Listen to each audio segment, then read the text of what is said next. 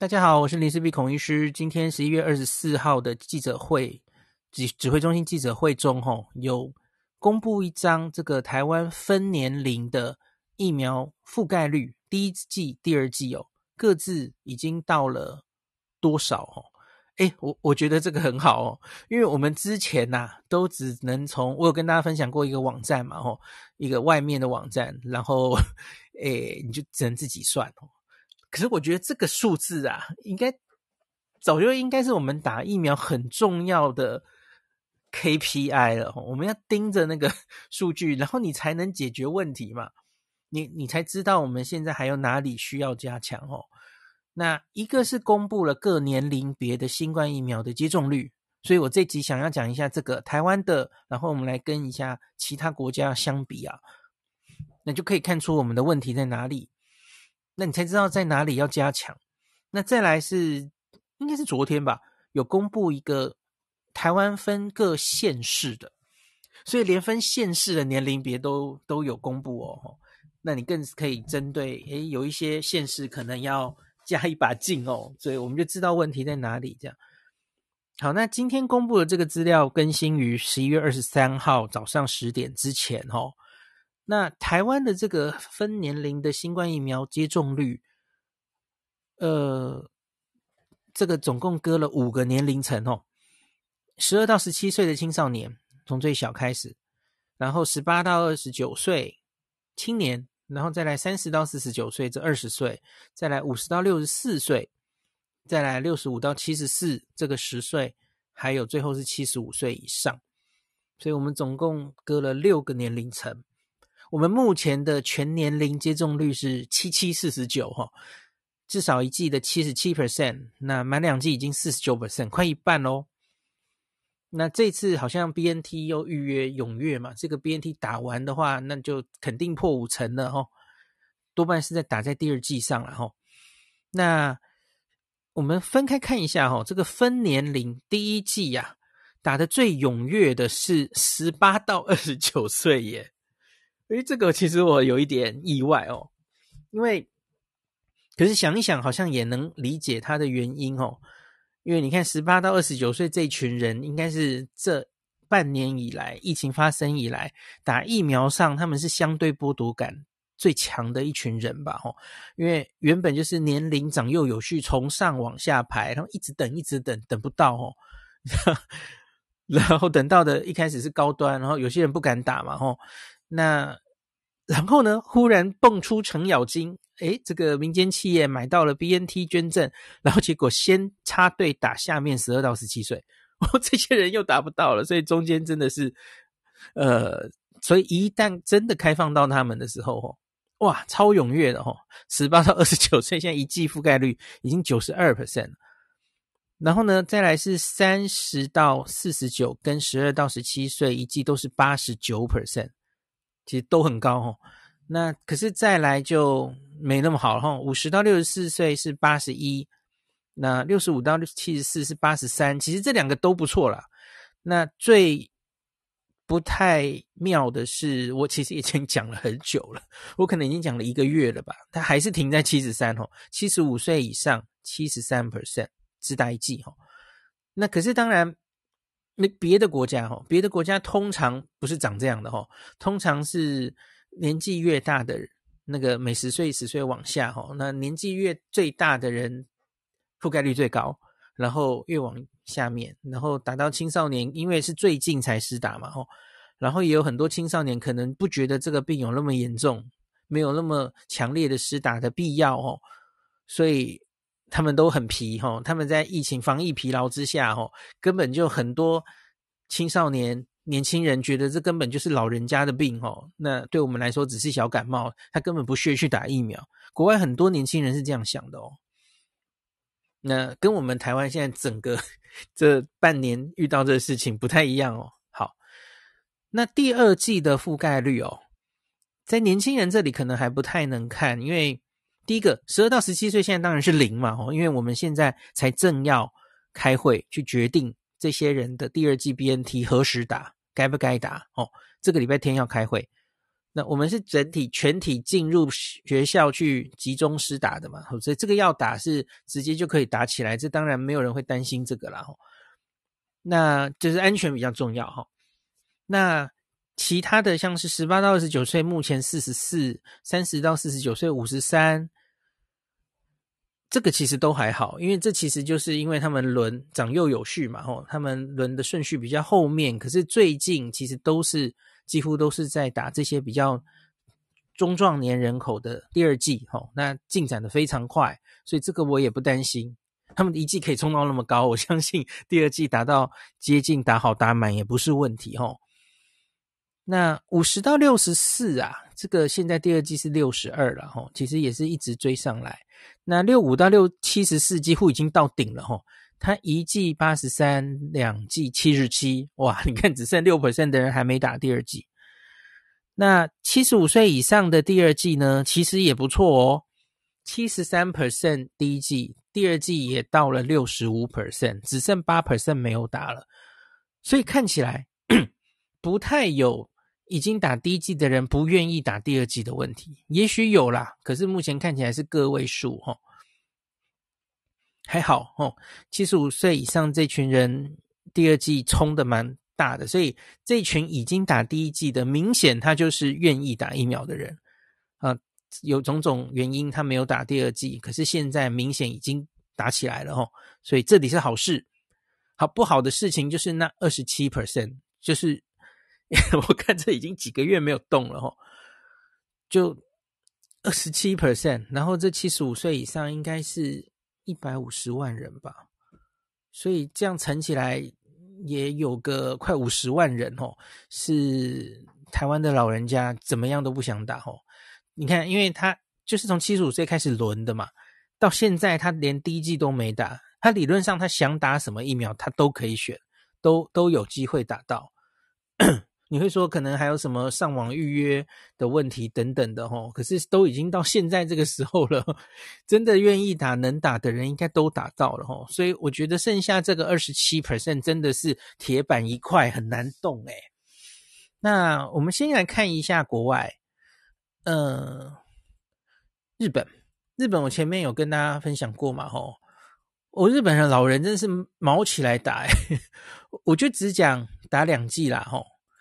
日本这个，我之前跟大家讲过，他们反而是八十到八十九岁这个年龄层的人打最高，九十五诶，这是什么天数？两季九十五，然后九十到一百岁是九十四，他们连一百岁以上都有八十八哦。好，然后往前的年龄就是越来越下降哦，到了四十多岁是八十，那之后三十。是三十九岁以下年轻人都是七十四以下了哈，就是我刚刚说的嘛，年轻人就你看大概有四分之一的是不想打、不愿意打、不屑打的哈，很多国家都是这样啦。那前一集我有讲纽西兰，纽西兰其实打的还算蛮均衡的哦。那他们的老老年人也是 很厉害，六十五岁以上打两剂有九十四哦，也是非常的好的哦。那我这里可以再讲一个。欧洲这一次的疫情，我看到欧洲 CDC 有一张图，很很鲜明、很很有趣的图哈。它就是用目前打两剂的人已经占了多少 percent，然后这个是这个图的左半边，那右半边是目前这个它的这十四天之内，在欧洲这一波疫情里面，它每百万人的死亡率。这个我其实上次讲欧洲的疫情的时候有跟大家讲嘛，吼，我我说我我看起来感觉上，吼，在这个疫苗打得多的人哦，那个致死率就没有这么高，吼。那现在欧洲是直接 CDC 把这个数据做出来，诶，还真的是这样，吼。这个疫苗大概两剂覆盖率在。八十以上的国家，哦，那致死率都非常低，哦，都是每百万分之三十五以下。呃，对不起，我我我再好好割一下，疫苗覆盖率八十以上的话，可以压在大概三十以下。好，切八十好了，吼，你假如切到七十四的话，那大概稍微高一点到三十五这样哈。七十四也许就是个门槛哦，因为七十四以下这些国家哇，那个致死率就开始比较高了哈，每百万人都会在七十以上这样子哈。那大家很关心的德国哈，Germany 它是两剂是七十二，然后它它目前百万人是呃死亡是七十五个人这样子。好，所以施打疫苗的完整度跟这个死亡人数是有关系的哈。好，那我们还有公布这个各县市的分年龄哈，我觉得这个也蛮妙的。其实我好像不是第一次看到这个表了，诶，还是以前真的没有哦。诶呃，也许完整分年龄的，好像这是第一次公布了哈。那我我们就只看大家比较关心的七十五岁以上，因为各县市又有地方上的不同哈。完成两剂。呃，一季，我们说一季好了，完成一季，我们说七十五岁只有七十三嘛，那哪一些县市是在七十三的标准以下呢？就是真是伤感情诶吼，就是哪些县市要再加油一点了吼，看看我我讲出来跟大家的想象一不一样吼，台南市六十七点八，然后新竹县六十五点七。这是拉低平均的现实哦，哎，我没有恶意哦，我只是数据跟大家讲一下啦吼。然后苗栗县苗栗国哈六十七点七，再来呃嘉义县六十九点六，花莲县六十五点六，台东县六十六点八。所以花东哦，可是地广人稀哦，他们觉得疫情可能比较跟自己没有关系哦，所以这个诶特低才六十五 percent 哈。啊，澎湖只有六十四点五，能觉得那是台湾的事情，不关我的事哈、台湾本岛的事情。好啦，这些就是拉低平均的一些县市哈，那我觉得值得县市政府再努力一下哈。诶，大家会很很关心，诶，前一阵子好像高雄市啊，高雄市推出了蛮多活动的哈，高雄的成绩如何呢？嘿，高雄丽丽多维，我购买了 高雄。高雄，Where's 高雄？然后我看到了高雄市啊，七十一点四，平均以下，太太不幸了，要加油，奇迈你要加油啊！七十一点四，OK，没不够好，反而是台北是七十四点八，可是台北新北新北七十二点九，可是台北新北啊，我还嫌它不够高嘞。因为台北、新北的老人家是那个时候面临疫情冲击的人呐、你们应该是最有感这个整个疫情对你们的影响的哦，你们应该要打得更高才对啊。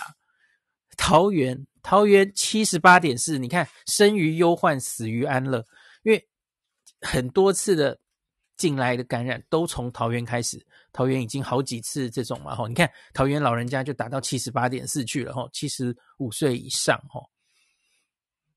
那，诶，这个连江县七十四 八十三点二，感谢你拉高平均，可是连江县没有多少人。OK，好，好，所以其实新竹也很努力，新竹达到七十八点二了吼。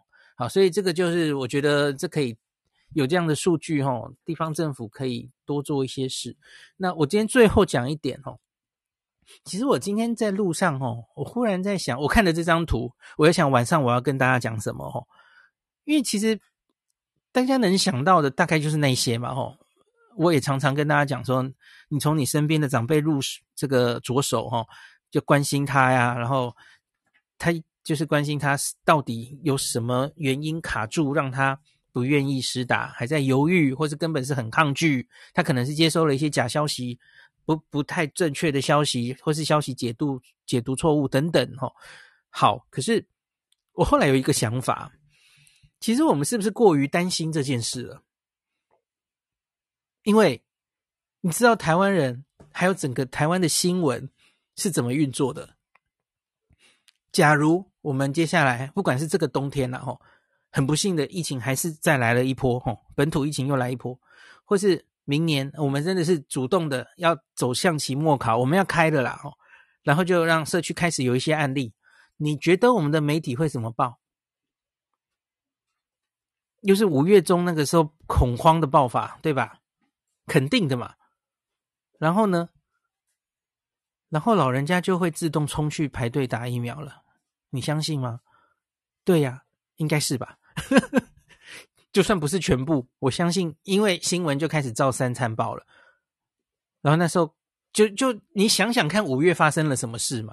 就是风声鹤唳，然后每天就在那边讲什么呃快乐缺氧啊，什么什么，诶老人家又怎么样怎么样啊？哦，加护病房不够了，对呀、假如真的那么惨，又一波疫情的时候，其实自然大家就去打了啦。所以好像我们也真的不需要太这么在意。然后，嗯，我不知道我这样的想法对不对？这其实也有点是阿 Q 吗？是这样形容吗？就反正我们已经好像真的是到顶了哦，该努力的都努力过了，反正老人家就不愿意打，那能怎么办嘛？好吧，就这样吧。就跟我跟我老婆常常去年呐、啊，我们这一整年在世外桃源的状态的时候，哈，我常常会跟她说，大家记不记得去年跟现在，我们同样是世外桃源，可是有一件事不一样。去年口罩很多人其实就不管了，根本就拿掉了。在在我们最后五月那个爆爆发之前，口罩是拿掉的，已经大家都不在乎了，吼。那我每次都很担心，然后老婆就跟我说：“哎呀，台湾人就这样啦。假如真的有疫情爆发的时候，大家一定瞬间口罩就带回去了啦，你不用担心这么多。” 我说：“哎，好像 是一样的逻辑耶，吼。”只是我就想说，假如真的疫情来的时候啊，就是整体来说，大概好啦，那疫苗就就吹打疫苗，你也不用再教育什么了哦。新闻就恐慌的报道，然后各自大家就自己去排队，就赶快把疫苗打好了哦，问题就解决了。那可是整体来说是这样没错，呃，终究会解决。可是对你个人来说，这样其实是不好的呀，因为你疫情真的来的时候，吼。你还去医院或是去哪里群聚排队跟人家打疫苗，不是超危险的吗？然后，然后你打疫苗之后，又不是马上就会有感染，呃，就就会有抵抗力。你打第一剂的话，那才第一剂耶，那你获得的保护力还不不是非常完整哦。你还要等第二季之后的十四天后，你你才能有比较好的保护力。所以你假如是像我们五月初的疫情又开始一波，然后你才终于下定决心，好了，不要等了，我要去打了。那那你 这中间那个疫苗真的有保护力之前，你还是有很大的风险啊。好啦，你就说我就躲在家里就好，好吧？哦，我实在是不知道要怎么 怎么说哈。好啦，你你清楚，为自己的健康做出最好的选择吧。反正身体是自己的哈。那我我相信政府大概也不会为了，哎，反正七十五岁以上怎么打这么差，我们就不往下开。我我想这是不会等人的哦，开放绝对是未来的的趋势哈，只是要看怎么开，开的慢或快哈，中间有什么配套措施，那这个当然就是很显然应该就是明年春天之后的事了哈。好，那总之大家，诶，我我今天有这种想法之后，我其实就没有这么，我有点释怀了吧？就反正那二十七 percent 最后真的事情发生的时候，他们会乖乖去打的啦。以台湾人这种，嗯，怕，嗯嗯，台湾其实就是很怕出事嘛，吼，看到新闻报什么就觉得什么很严重，然后就一头热，然后就好了好了。像你看，去年这个第一个礼拜，我们流感疫苗施打有多踊跃，然后呢，第二个礼拜开始报这个赛诺菲，好像在韩国有好多例打到死亡，那马上人潮就不见，就台湾就是这样的状况啊。好啦好啦，所以就是我们现在要硬做什么，我觉得可能也也不太不太 会有。事倍功半的效果齁，总之就是还能尽量做什么，尽量的做齁。那真的打不起来，总之，呃，一切都是最好的安排。脱尾汉的话齁，终究会船到桥头自然 自然直的哦，应该会有解决的方法的哈、哦。好啦，那今天就讲到这里。